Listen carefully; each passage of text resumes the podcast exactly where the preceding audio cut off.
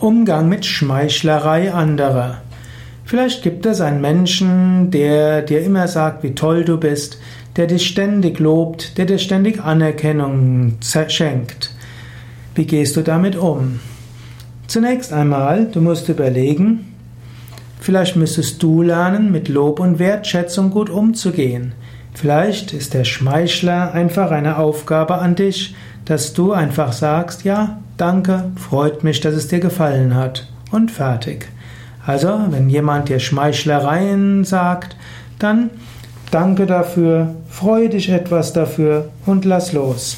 Du musst den anderen nicht schimpfen für seine Schmeichlerei. Du musst dich nicht zur Wehr setzen. Du musst nicht sagen, ah, das hat ja sowieso ein anderer gemacht. Ah, es war doch ganz einfach. Hätte jeder machen können. Sage einfach, Danke, freut mich, dass dir das gefallen hat. Danke, freut mich, dass ich etwas beitragen konnte. Danke, und ich werde mich weiter bemühen. Also wenn dir jemand Lob oder Anerkennung zollt, ist auch eine Aufgabe zu lernen, damit umzugehen. Natürlich, es gibt auch Schmeichlereien, die jemand macht, um etwas zu bekommen. Das ist das Gabelstaplerprinzip. Man hebt jemand vorne hoch, um ihn von hinten her in die richtige Richtung zu lenken. Insofern, wenn dir jemand ständig schmeichelt, pass auf, dass du dann nicht ihm zu willfährig bist.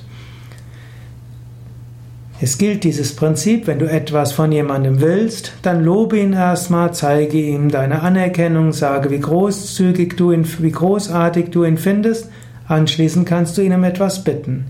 Bis zum gewissen Grad ist das einfach menschlich, aber wenn es zu weit geht, ist das nicht so gut. Daher bleibe neutral, lass dich von Schmeichlereien anderen nicht zu sehr beeindrucken. Und wenn du siehst, dass jemand von einer Position in Macht, von jemandem in Machtposition sehr viel bekommt durch Schmeichlereien, dann schaue, was du dort machen kannst. Eventuell müsstest du selbst auch ein bisschen schmeicheln oder den anderen darauf aufmerksam machen, dass er vom anderen manipuliert wird durch seine Schmeichlereien und dass es vielleicht klüger wäre, etwas neutraler zu bleiben und gerechter.